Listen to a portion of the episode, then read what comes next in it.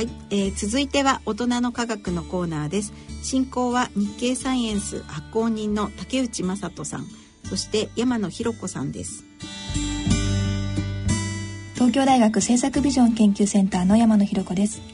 このコーナーでは日経サイエンス発行人の竹内正人さんにご出演いただき科学の話題につきまして解説いただきます。竹内さんよろしくお願いします。よろしくお願いいたします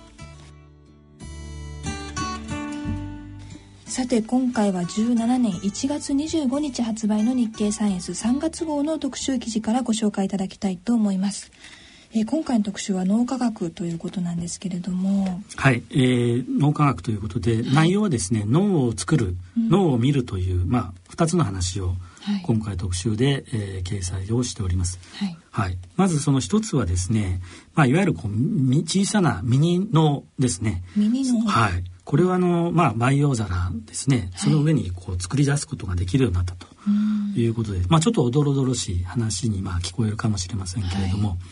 あのまあ、いわゆるこう iPS 細胞ですね、えー、もうご存知だと思うんですけども、はい、そいつか ES 細胞とか、うん、まあ、いわゆる万能細胞と言われているものをですね、はい、こううまく培養してですね、えー、する技術をまあ開発したということで、うん、まあ、オーストリアのですね科学アカデミーの研究所の方の、まあ、話なんですけれども、はい、あの実際こうできたものがですね、うん、えー、実際にこの胎児の、まあ、8週間から10週ぐらいのですね、はい。えー、全能とですね、まあ、同じようなものがまあできたということでですね、うん、これは何か特殊な培養条件か何かを使われてるんでしょうか？そうですね。あの、まあ、先ほど申し上げました通りですね、はい、あの iPS 細胞とか ES 細胞とか、まあ、どういう、まあ、培養によってどん多能性を持っていてですね、はい、培養によっていろんなまあ細胞にまあ、変わるということができるものをまあ使っておるんですけども、うん、これにまあゲルという物質をですねうまく使ってですね、はい、まあ、足場みたいになるんですが、そういう細胞がですねえー、組織を形成するのにまあちょうどいい、うん、まあそういう足場のようになってですね、うん、そう細胞がまあ形を持って自然に成長してですね、うん、まあ人の胎児にまあよく似た、まあ、立体的な組織にまあ育てていくことができたと。ある意味三次元的な構造を作れるような、そうですね。はい。はいでこの、まあ、メリットなんですけれども、はい、まあ、どうしてもこの実験でですねやる場合、まあ、マウスとかラットとかまあ使うんですけども、うん、えー、実際は人間の脳とはですね同じ哺乳類であってもやっぱり形も違いますし、はい、まあ、大きさも違いますし、はい、なんといっても複雑さがあの、まあ、脳の芝といいますかね、うん、そういったところが、まあ、人間の場合折りたためた折りたたまれた芝というのがあるんですけども、はい、まあ、そういうのがマウスではないということで、うん、本当にこう脳の研究にですねえー、使えるのかどうかということになりますとですね、はい、まあ、実際今回のような手法で作った、まあ、人の脳で、えー、実験した方がいいと、うん、まあ、いうことになるもんですから、まあ、この意味でですね脳科学だけではなくて医学とか、うん、まあ、薬の開発とか、はい、まあ、そういうところに役に立つのではないかなというふうに思っております。脳オルガノイドという名前なんですね。そうですね。これがまあ組織体ということなんですけれども、えー、まあ、実際今回使っ作っただけではなくてですね、まあ、実際実験もしてみたということなんですけれども、えー、まあ、実際にあの去年のオリンピックでもですね話題になった、まあ、ジカウイルスという、はい、えー、まあ、妊娠中の女性がこのウイルスに感染するとですね、まあ、小頭小頭症と言われている、まあ、あの脳が小さくなる病気に、えーの子供が生まれるのではないかということなんですけども実際この作ったノーオルガノイドにですね自家ウイルスをまあ感染させたところ、まあ、神経細胞が死んでしまって感染させなかったオルガノイドに比べてまあ小さくなってしまったと。うん。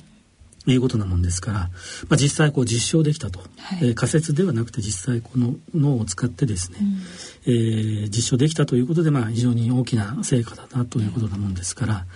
まあ、実際その脳組織にですねあの薬がまあどう影響するかとかですね、うん、まあ、そういったことにも、まあ、動物実験を使わなくてもですね、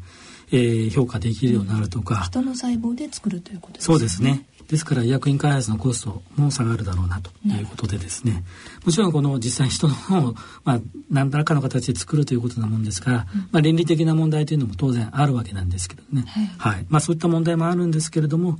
えー、こういったあの研究が進めば、うん。えー、いろいろこう医学とか創薬の分野で大きな成果を生み出すことができるだろうなというふうに思います。はい、はい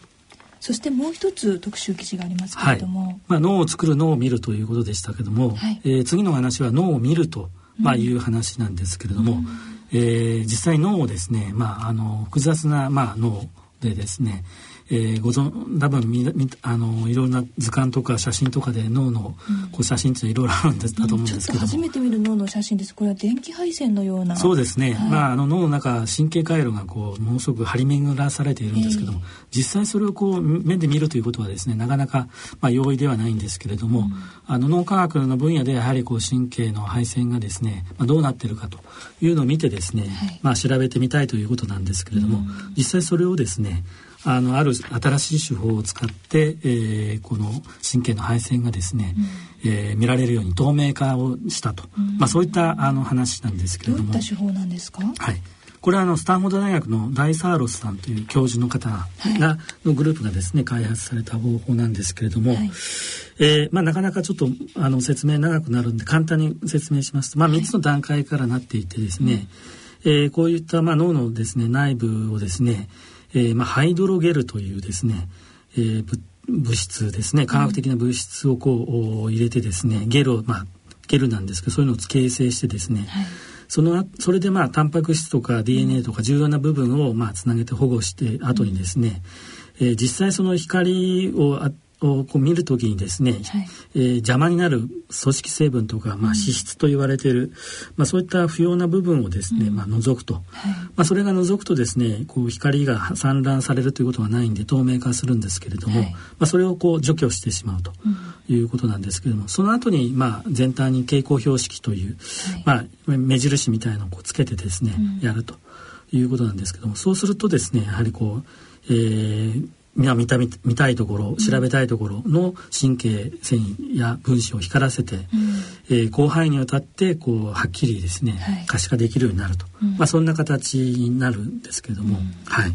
これまではどちらかというとスライスの映像を見たりだとかですね実際脳のスライスを取ったりだとかしながらする研究が多かったですよね、はい、今回はもう立体として扱うという形になるんでしょうか？そうですね。はい、うん、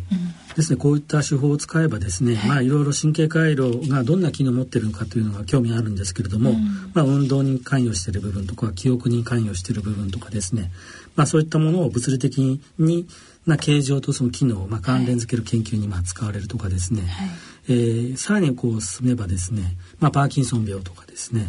えー、アルツハイマー病とか、えー、いろいろこうのなんていうんです脳のですね、はい、えー、脳の、まあ、疾患ですね、うん、まあ、そういったあのまだこう仕組みがよく分かってないような、まあ、病気に対してのですね、はい、過程をですねこう調べるというふうにも使えるんではないかなということですね。はい、はいありがとうございます。さて最後に次号4月号の特集記事についてご紹介いただけますか？はい。え次号はですね、まあ、少しちょっとダイエットの話なんですけれども、はい、えー、まあ、なかなか運動してもですね、えー、まあ、痩せないということで困っておられる方がたくさんいらっしゃるんじゃないかと思うんですけれども、はい、実はあのあまりこう運動してもですね痩せないという理由が分かったと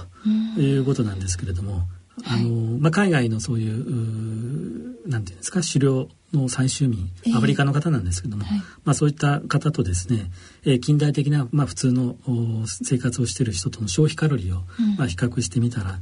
えー、まあ、あまり差がなかったということで、えー、まあ、あまりこう運動をしても痩せられない理由がそこにヒントがあるのではないかというのをちょっとまとめて紹介したいなというふうに思っております。はい